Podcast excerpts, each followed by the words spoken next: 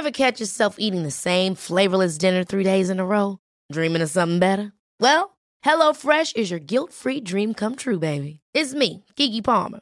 Let's wake up those taste buds with hot, juicy pecan-crusted chicken or garlic butter shrimp scampi. Mm. Hello Fresh. Stop dreaming of all the delicious possibilities and dig in at HelloFresh.com. Let's get this dinner party started.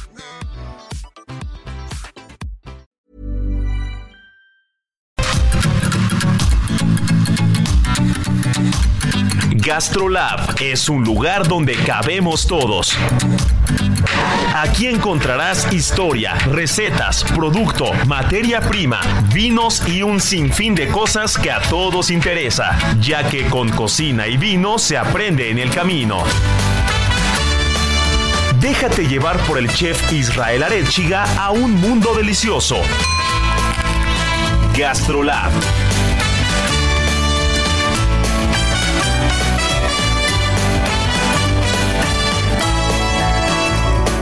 Hola amigos, ¿cómo están? Están escuchando muy bien. Ya es la una de la tarde en punto, mi querida Miriam Lira. Es fin de semana y cada vez se pone más rico esto porque nos adentramos en diciembre. Nos adentramos en esta época en la que todo mundo, para bien o para mal, enloquece. Cuando digo para bien es enloquecen con el menú navideño, con el maridaje, con las compras, con tener las servilletas a tono, con la mesa que estuvimos platicando la semana pasada. Y para mal porque el tráfico está cada vez peor. Ya no importa si es domingo a las 10 de la noche, te haces este, hora y media donde sea. Pero bueno, la verdad es que esta época todo el mundo la disfrutamos. Me encanta el frío. En la semana, qué ricos estuvieron algunos días con frío. Mientras haga frío y no llueva, yo soy feliz. No, prefiero que haga frío a que haga mucho calor. Yo soy Team Frío, ¿tú? ¿Cómo están amigos de GastroLab? Pues primero feliz de saludarlos, de estar este fin de semana compartiendo con ustedes. Yo soy Team Calor. Calor, calor, de que entre más hierba la cosa mejor. Me encanta el calor. Pero bueno, también disfruto los días de frío, la verdad es que sí. Y esta temporada, al menos aquí en Ciudad de México, que es donde estamos nosotros, este, pues ha estado templadón. Ni siquiera me atrevería a decir que frío, porque uno luego este, conoce ciudades en las que de verdad hace frío y se quiere morir, pero no, han estado buenos, ¿no? Muy, sí, mira, a ver, guardando la proporción, porque si nos ponemos contra Chihuahua o algunos estados, bueno, que, que evidentemente está hasta nevando, pero la Ciudad de México yo recuerdo algunos días por ahí, recuerdo creo que el miércoles que, que vine a hacer televisión, que ya platicaremos del programa del bacalao y hablaremos un poquito de eso, recuerdo que en la mañana en el foro me estaba congelando.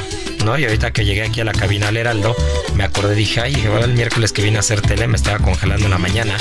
Pero qué rico, qué rico es este clima, sobre todo porque también yo lo ligo a que ya es Año Nuevo, a que ya es Navidad, a que ya es eh, fiestas, a que ya es, eh, ya son posadas, ya estamos por arrancar con las posadas.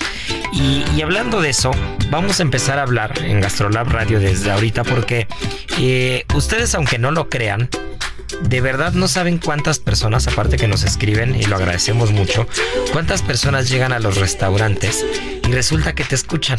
Apenas me pasó con un, con un gran amigo, que es buen cliente de Celulomas, que, que llegó con, con su ex jefe y, estaban un poco nerviosos por el evento de por el evento de, de fin de año de la empresa y este y mi amigo Gerardo Trueba que le mando un abrazo le decía a su ex jefe no le decía no te preocupes o sea, ya hablé con el chef ya está todo ordenado ya está todo listo no pasa nada no y este y estaban un poco nerviosos porque pues antes era muy normal cuadrar todos los detalles de la cena o del evento de, de fin de año de la empresa de todo pues con el gerente o dejar un anticipo que hubiera un papel un documento alguna cosa y, y bueno pues Gerardo tengo oportunidad de conocerlo desde hace algunos años.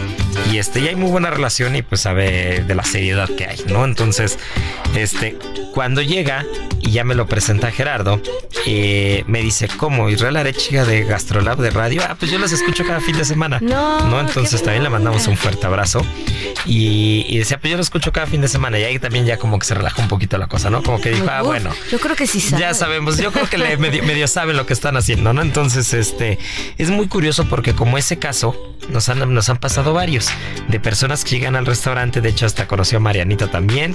Que este. Marianita hoy sí no nos va a fallar con el sabor Exacto. alto.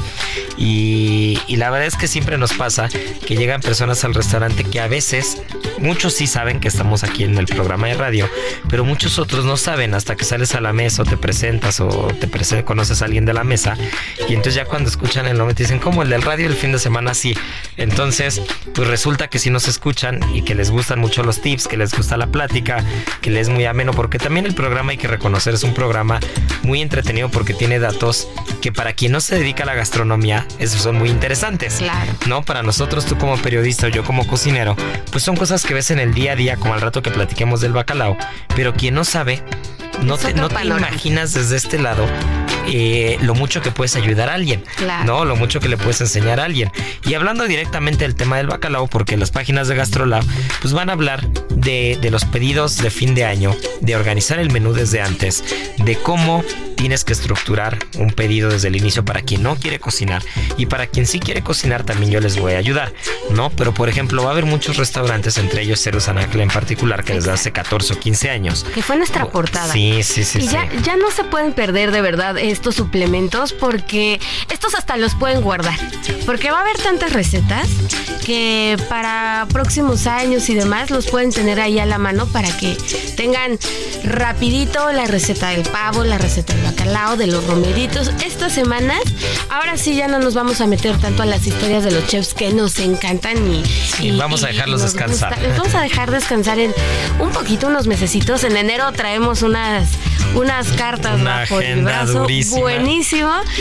Pero esta va a ser completamente hacerles un recetario padre, bonito, para que se metan a la cocina, para que se apapachen también ustedes y puedan tener este una cena de Navidad para todos aquellos que quieran este cocinar, pues muy especial. Y para quienes no, justo lo que decías, ¿no?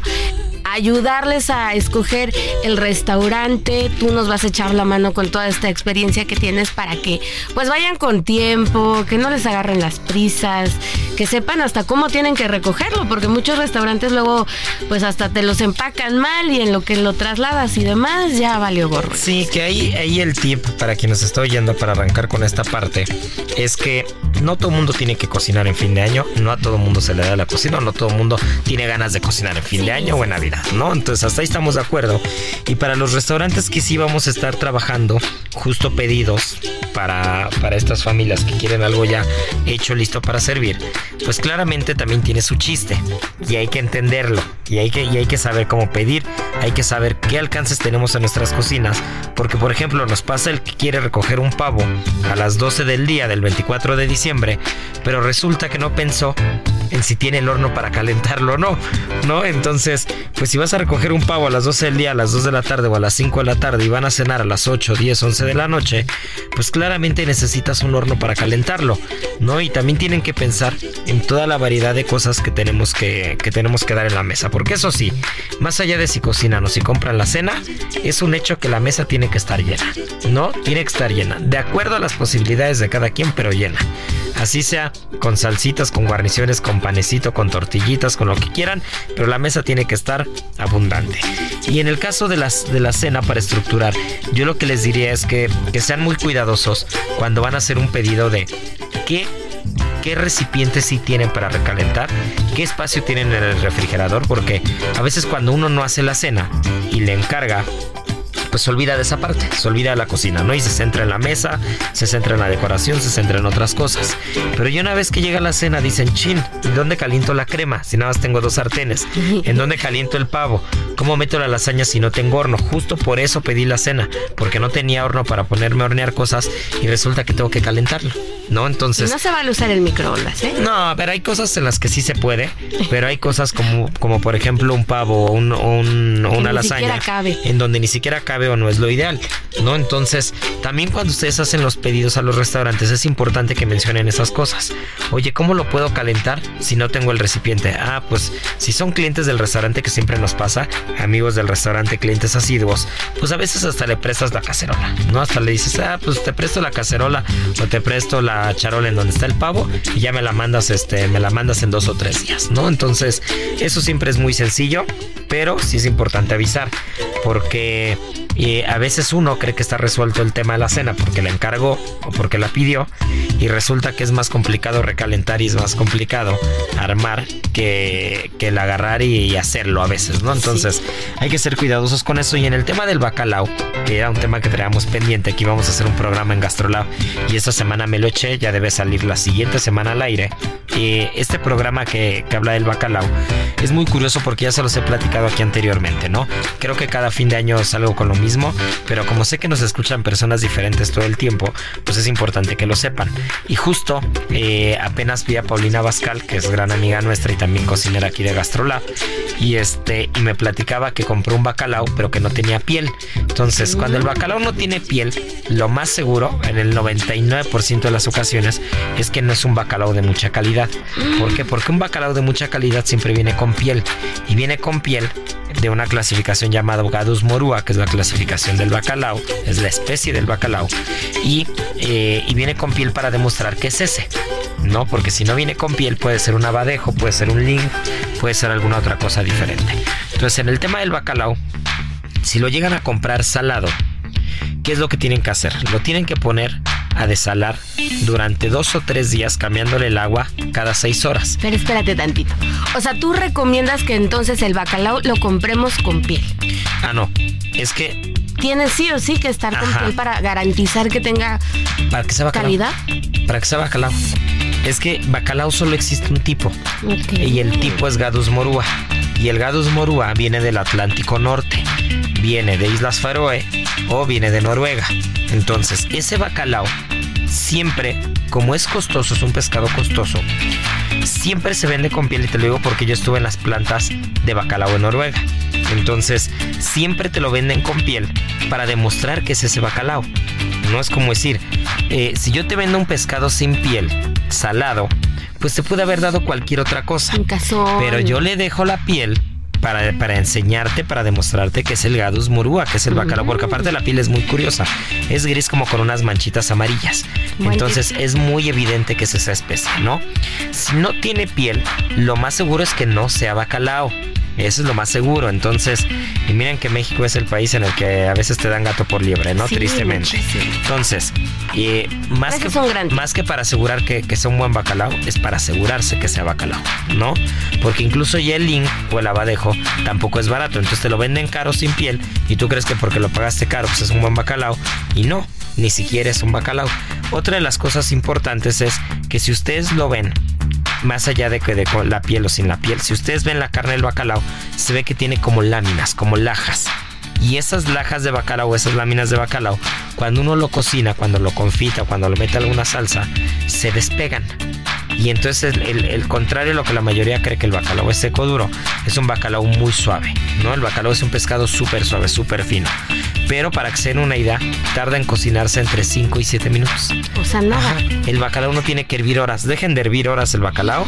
porque sí, porque lo secan más de lo que ya está sobre todo porque la mayoría de las veces lo prueban y lo sienten fibroso o duro y entonces lo cocinan más, pero es porque es una clasificación errónea del bacalao, ¿no? No es el gadus morúa, sino es un ling, es alguna otra cosa diferente. Entonces, ya una vez que compran un salado, salado, hay que cambiarle el agua cada 6 horas o 8 horas en la noche cuando se van a dormir. Pero es importante dos cosas. La primera, que, la, que el agua tenga hielos y la segunda, que sea dentro del refrigerador.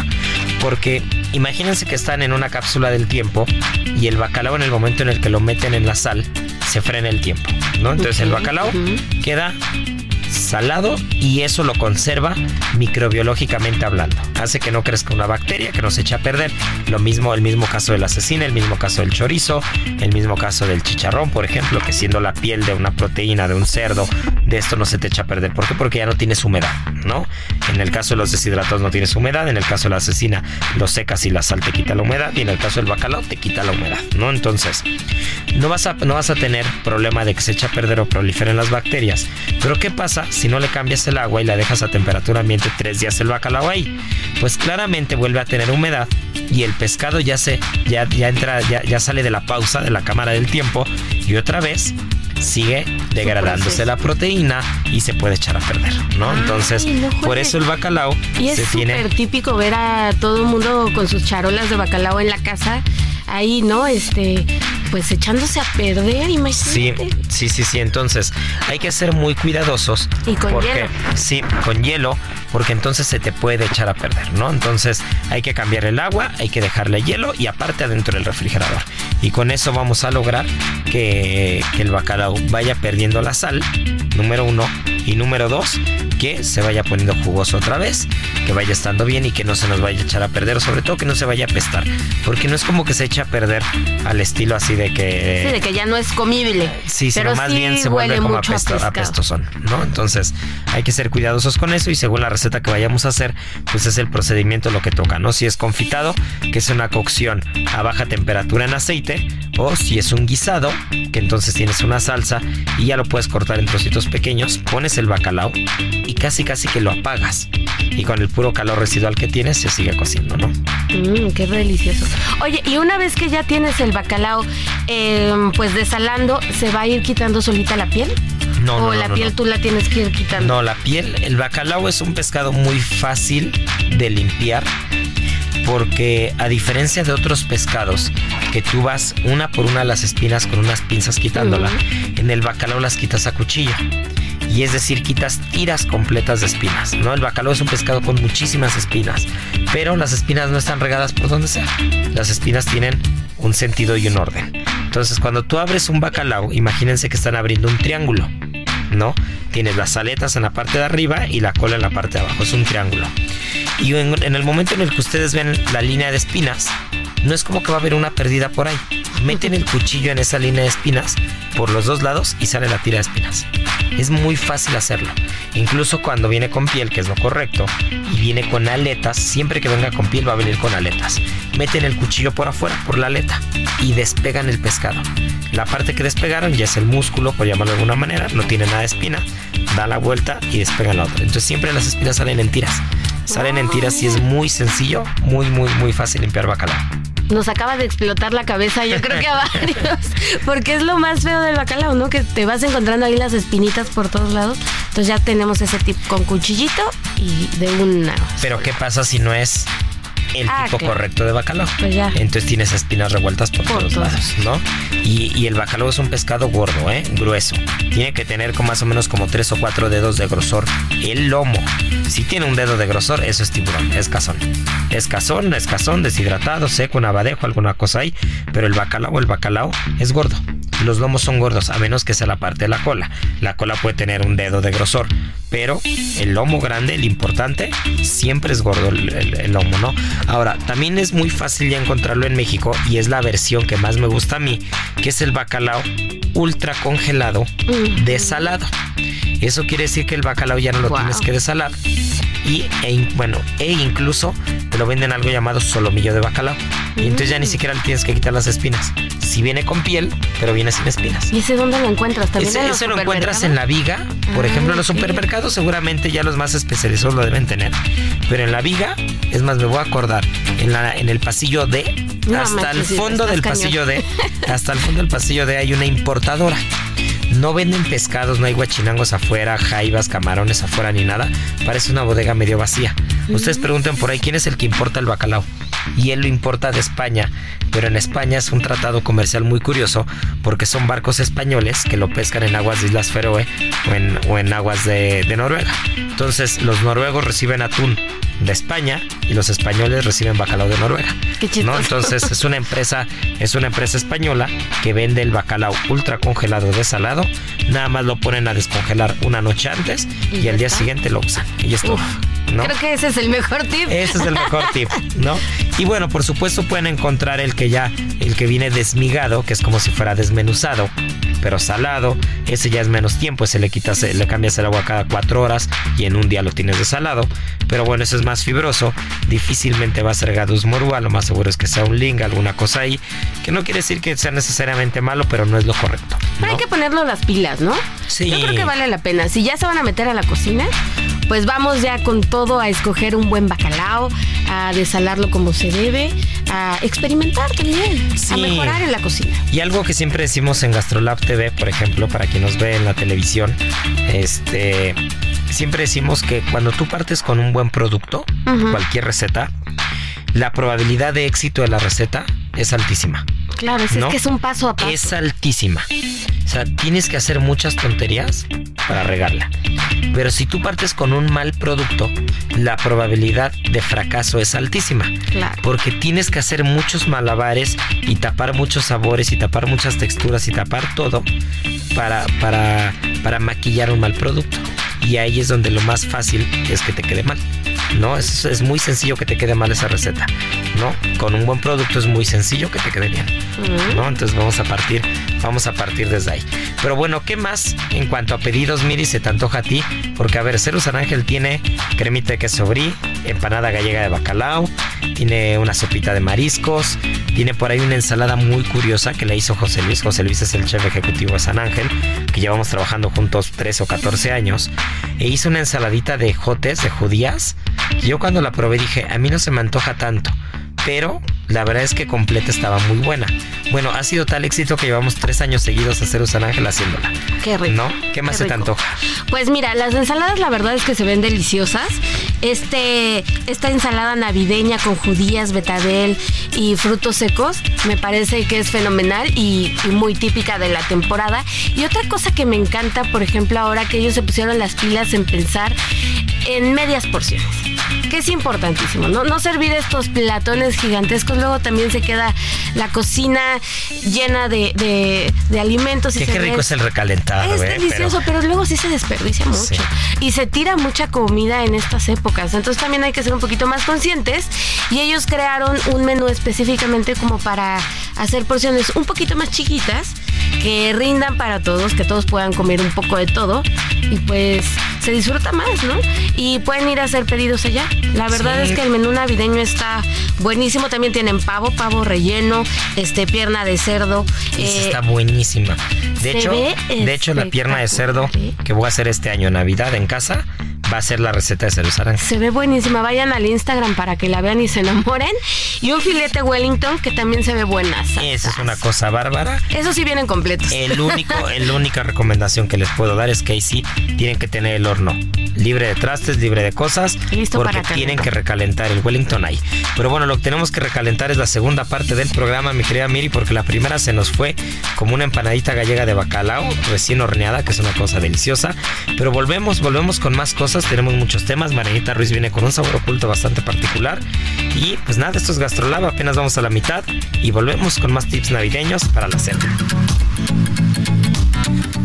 Gastrolab, el lugar donde cabemos todos. Vamos a una pausa y regresamos.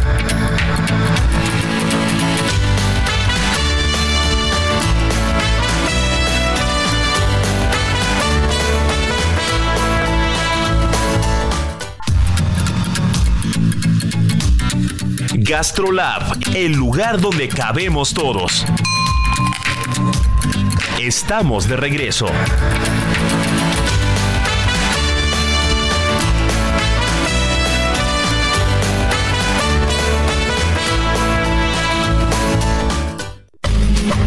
Y ahora el sabor oculto.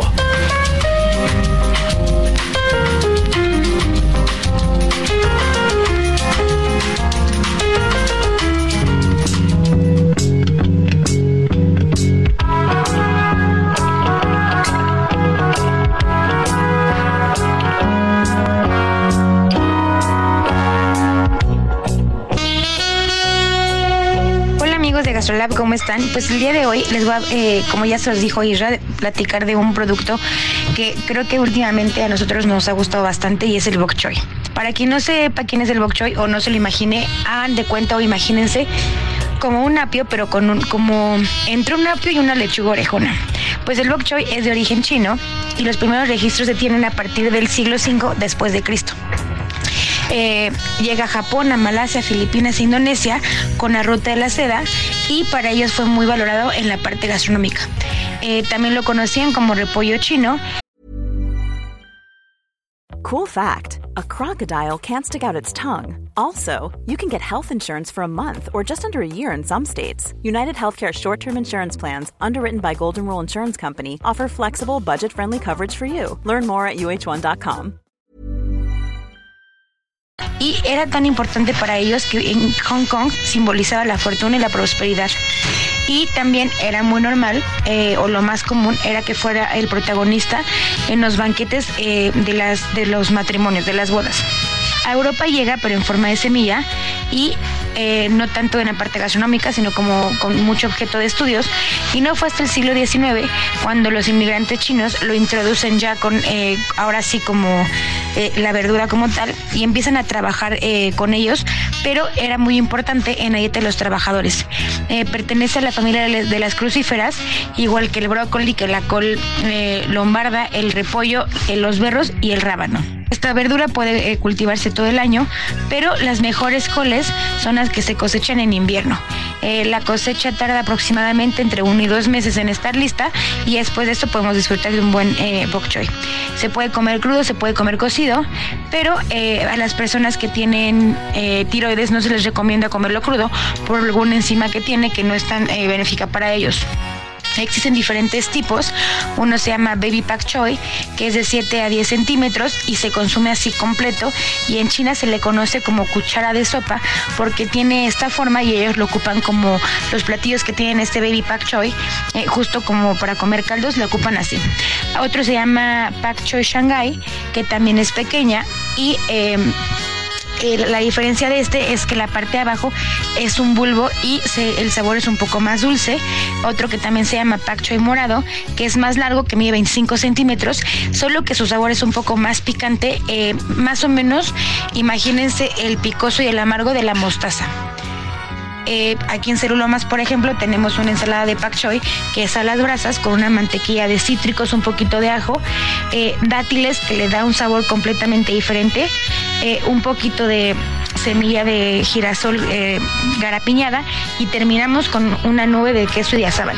Si un día nos visitan en, en Cerulomas, no dejen de probarla porque creo que eh, es un sabor bastante peculiar y muy agradable porque entre el pak choy, la mantequilla, los cítricos, lo dulce del dátil, lo ahumado de, del iriazábal, creo que sería una muy buena experiencia. GastroLab Uf, pues como ves, el bok choy. Delicioso. Es una cosa, al asador. No tienes, No tienes idea. Y con una anchoita, con una buena, una buena mantequilla de ajo, alguna cosa así, va espectacular. Pero hablando de cosas espectaculares, nos tocó partir la cocina nuevamente en esta serie de escenas, la última de este año. Ya la última. Con Isaac Herrera, un gran amigo, casi mi hermano. Eh, uno de los, sí, es, es como mi hermano, una de las, uno de los grandes cocineros que tiene este país porque hablar de grandes cocineros no solamente es alguien que te haga un gran plato, quizá que los hace, sino lleva nada más y nada menos que como 7, 8 restaurantes al mismo tiempo.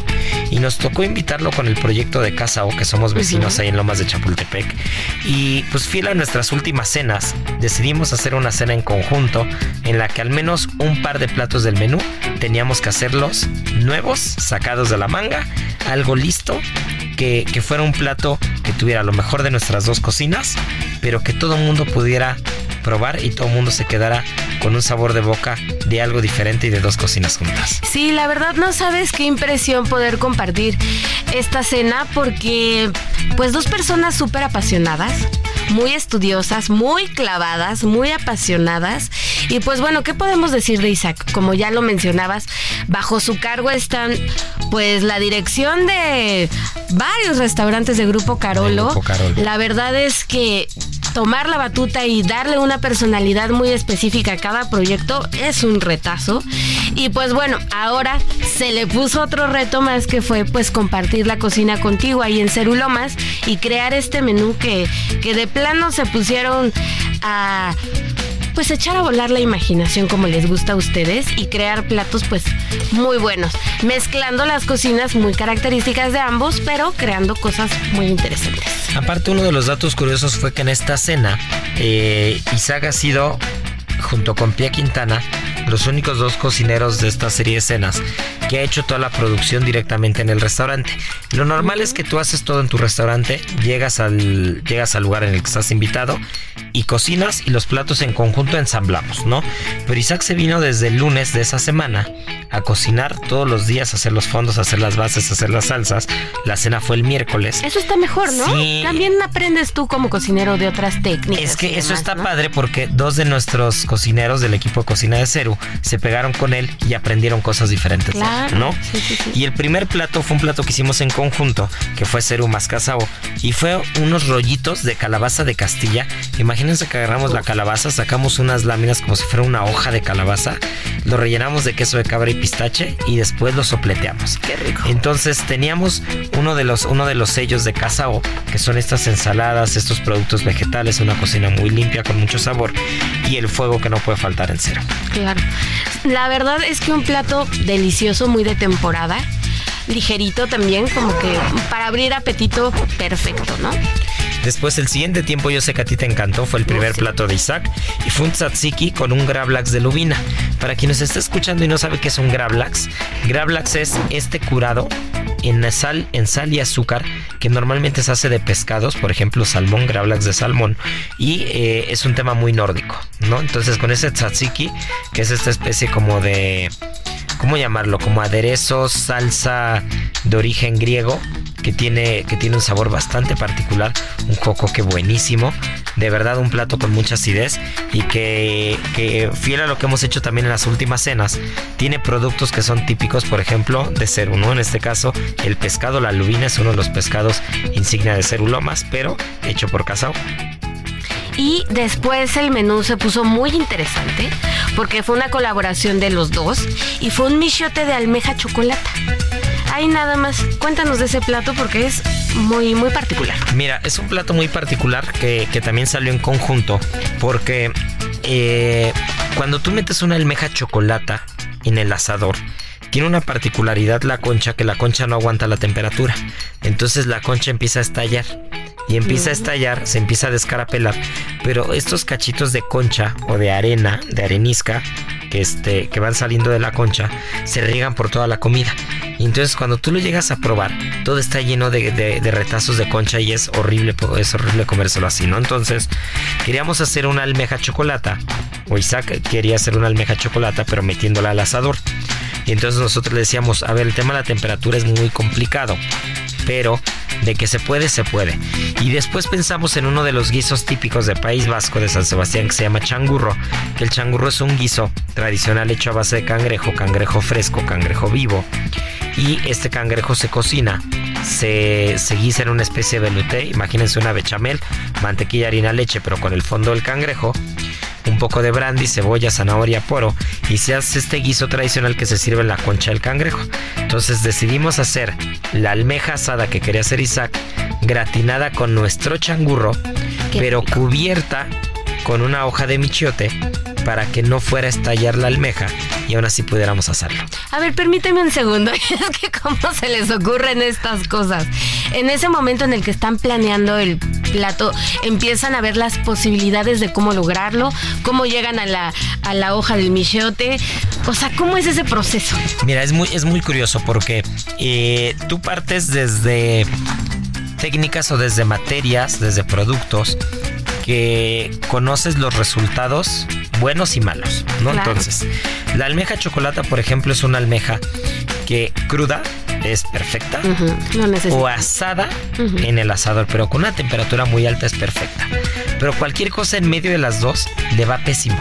Si tú una almeja chocolata la hierves, si la quieres meter a asar pero la herviste en lugar de, o sea, te empieza a desjugar, te suelta todo el agua, el sabor no está bueno, se vuelve chiclosa, entonces o es un extremo o es otro. ¿No? O es cruda o es bien rostizada.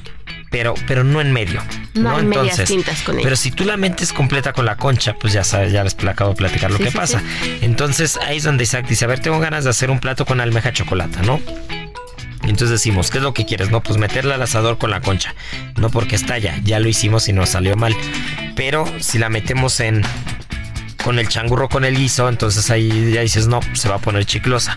Pero entonces cangrejo y almeja va muy bien y son dos platos típicos que queremos sacar. Entonces, ¿qué hacemos? Ah, no, pues vamos a meterle al asador, pero ¿cómo evitamos que estalle? Pues vamos a poner una capa de agua afuera. ¿Con qué? Pues con un michiote. Ah, y entonces así todo el vapor y el sabor se queda adentro y entonces lo presentamos medio abierto, gratinamos, ya, queda resuelto, ¿no? ¿Eso en cuánto tiempo?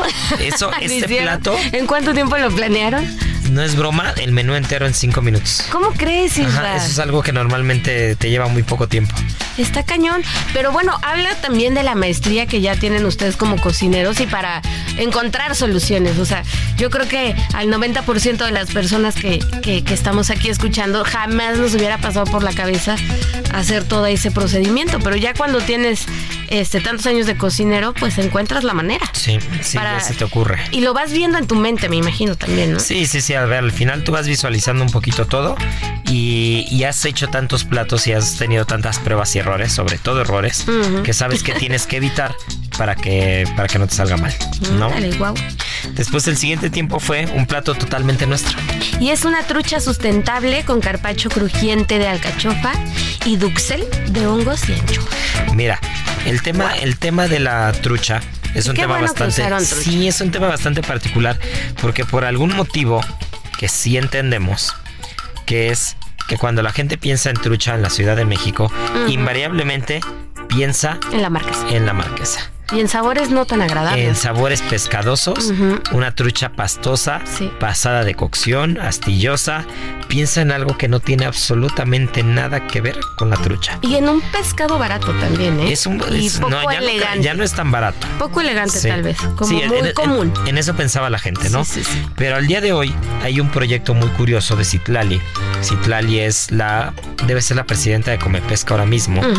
Y Citlali tiene un proyecto que se llama, eh, bueno, un proyecto de truchas, de trucha sustentable que tiene en cinco presas diferentes en las que el agua va corriendo constantemente de manera natural en Michoacán.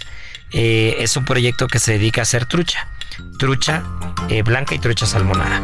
La diferencia, para quien nos está escuchando, ese, di- ese tip está bueno, entre una trucha salmonada y una trucha normal es lo que come. La es la misma especie. Es la misma especie, Y que misma son primas clasificación. hermanas del salmón. Mismo todo, exactamente mismo todo.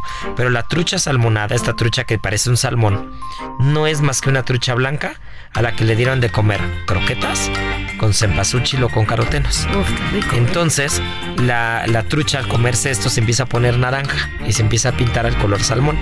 Lo mismo pasa con los salmones. Los salmones, bueno, ya hemos platicado, ya hemos, ya hemos crucificado aquí a los salmones infinidad de veces. Busquen ese programa, Pero, buenísimo. sí, pero en el caso de la trucha, pues eh, la trucha es un pescadazo muy natural, con mucha grasa infiltrada, un pescado blanco muy rico, muy fino, muy elegante, pero que la gente lo tiene satanizado de manera errónea.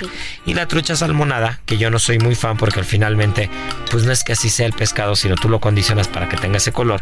Yo uso únicamente trucha blanca, pues es una trucha que te llega inque- increíble, que tú puedes pedir que la sacrifiquen ikejime, que el ikejime es este, este método japonés en el que se sacrifica un pescado inmovilizándolo por la médula espinal, haciendo que no se pueda mover, que no libere ninguna sustancia Y que no sufra. y que no sufra el pescado, ¿no? Entonces se corta un cacho de la cola y por ahí entra un alambre y la inmovilizas y la matas, ¿no? Así es como es el método ikejime. Entonces, la trucha llega impecable y lo que hicimos fue ahumarla y curarla una noche nada más. Y después hicimos un plato que es típico de Casao, porque uno de los platos más típicos de Casao es una, una especie de carpacho de alcachofa con champiñón crudo y con manzana verde. Y nosotros hicimos nuestra versión. Hicimos hojas de alcachofa crujientes, una duxel de champiñón y anchoa y una compota de manzana para acompañar este pescado. Qué rico. La verdad es que es un plato fascinante. De verdad que si lo pueden poner un ratito ahí en el menú también estaría muy bien. Y sí, se me hace agua la boca nada más de recordarlo. Y después siguió un plato completamente de Isaac. Sí, un plato totalmente de Isaac. Que qué mejor manera de cerrar esto que con un filete y foie gras, una cosa bárbara, y un mil hojas de betabel que yo la última vez que comí en casa o Isaac estaba cocinando y me dio a probar ese mil hojas de betabel y recuerdo que estaba buenísimo. Entonces cuando estábamos hablando de la cena le dije, oye, ¿te acuerdas de tu mil hojas de betabel? Échatelo, Es ¿no? Porque está muy bueno. Es hora de sacarlo. Sí. Y el dulce final, También tres platos, a diferencia de otras cenas, estos fueron tres platos en conjunto. El dulce final fue una torrija de lavanda con un crumble de macadamia y un helado de lemongrass. delicioso. Una cosa espectacular, la verdad Ya es saben que, que, que, que estas cenas deben ir a, a, a disfrutarlas, a experimentarlas, porque van a conocer platos que, que de verdad no están ni en uno ni en otro restaurante y que por lo regular pues no se quedan en carta. Entonces son experiencias únicas, muy rico. Sí, la verdad es que quien nos, quien nos acompaña casi siempre a estas cenas eh, disfruta mucho de ellas. Porque número uno, el precio calidad es de risa. O sea, recibes cinco vinos, seis tiempos y todo, y la verdad es que el costo es muy bajo para lo que, para lo que es. La verdad. No estamos hablando que en promedio una cena de estas se vende entre 1590, 1650 aproximadamente, más servicio. Pero pues eso es lo que te cuesta únicamente cuatro copas de vino, cinco copas de vino. Y aquí te estás echando cinco o seis copas de vino y seis platos. ¿No? Entonces eso está muy bien, la verdad. Eh, la otra cosa es que es nuestro descanso creativo. Tenemos un menú que no tocamos mucho, pero estas cenas maridaje te ayudan para hacer platos nuevos, ¿no?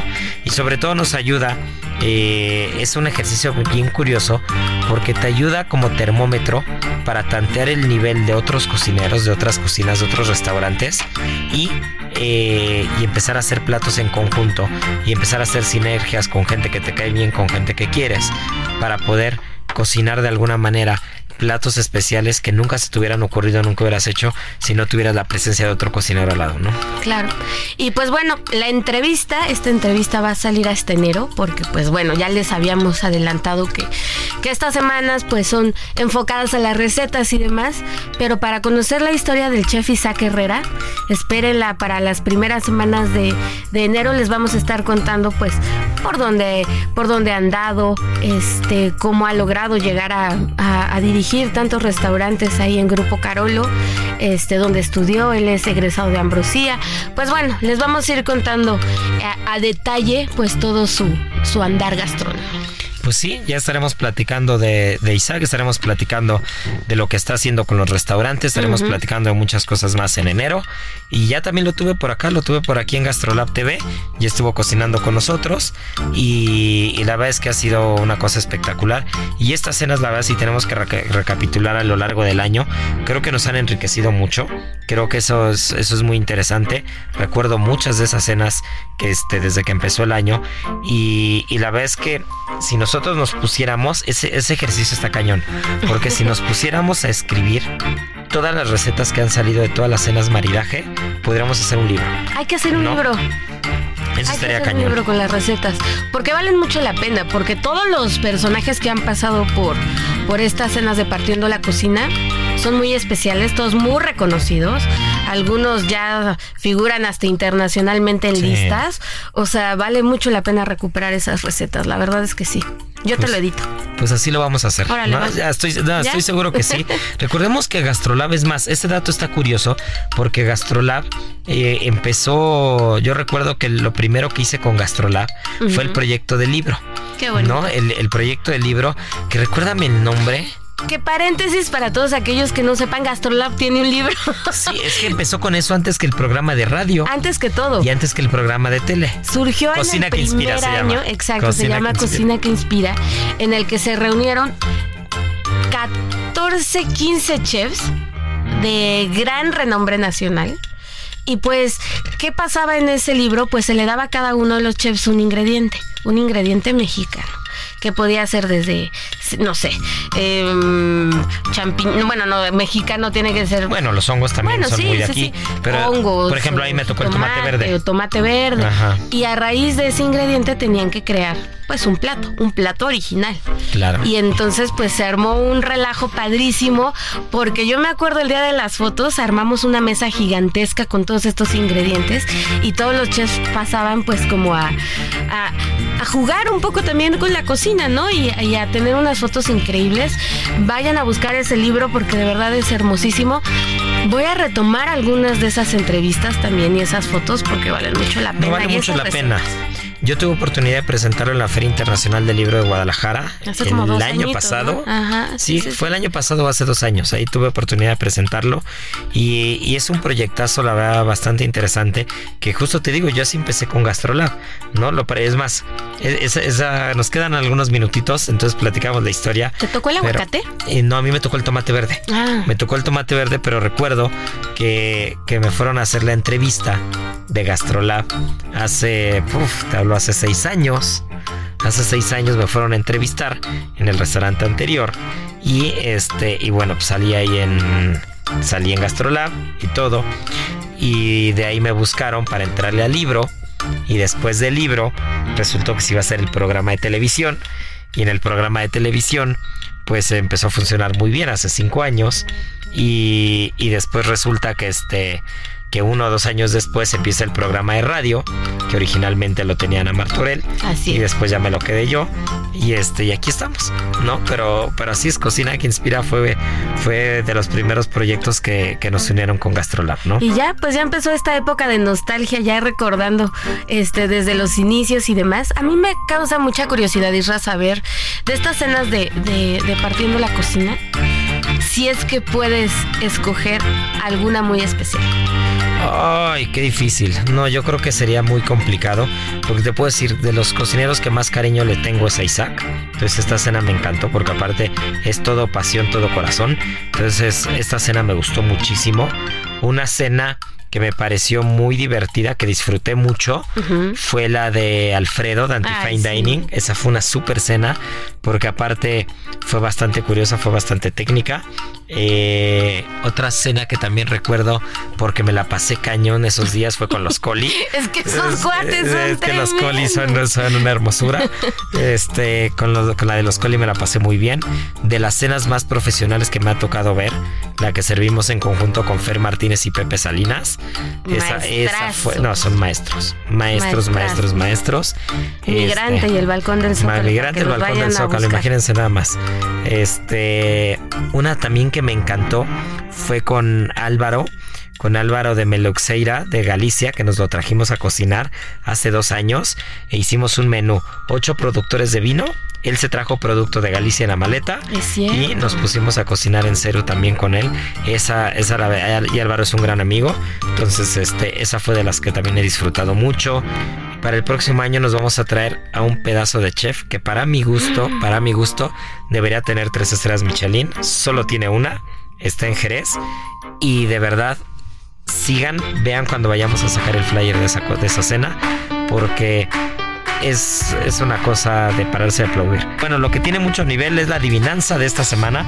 Primero, muchas felicidades. Mira, aquí lo tengo a María Teresa Moreno Cano. María Teresa Moreno, que este, que aparte ya nos ha a visitar los restaurantes. Ahorita estoy viendo el Instagram, ya ha ido a comer a Cero San Ángel. Y fue la ganadora de la adivinanza de la semana pasada. Y este, bueno, pues ya nos escribiremos para que este, para que te eches tu buena botellita de vino. Nos dices dónde te la quieres tomar, si en el restaurante, si te la llevas, lo que sea. Y este. Nos ponemos a echar chisme. Sí, nos ponemos a echar chisme, nos ponemos guapos. Y la adivinanza de esta semana vamos a hacerla bastante particular. Y es eh, que sea sobre el bacalao. ¿Te late? Órale, me late. ¿Cuál, ¿Cuál fue la primera receta de bacalao registrada? en este Ay, país? no, qué difícil, No, qué no, difícil. no, hay que, a ver, hay que, hay que ponerse a investigar un poquitín, pero está registrada, ¿no?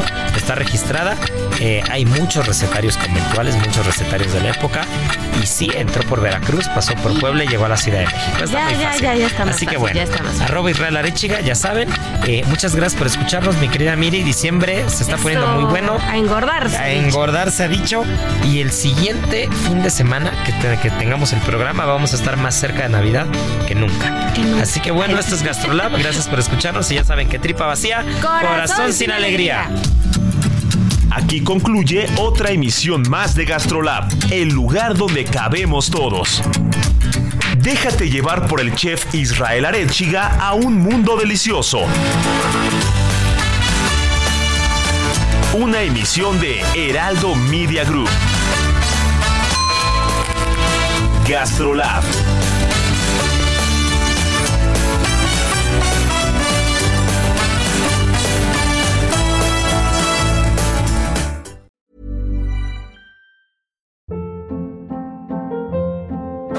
Hold up. What was that? Boring. No flavor. That was as bad as those leftovers you ate all week. Kiki Palmer here, and it's time to say hello to something fresh and guilt-free. Hello Fresh. Jazz up dinner with pecan-crusted chicken or garlic butter shrimp scampi. Now that's music to my mouth. Hello Fresh. Let's get this dinner party started. Discover all the delicious possibilities at hellofresh.com.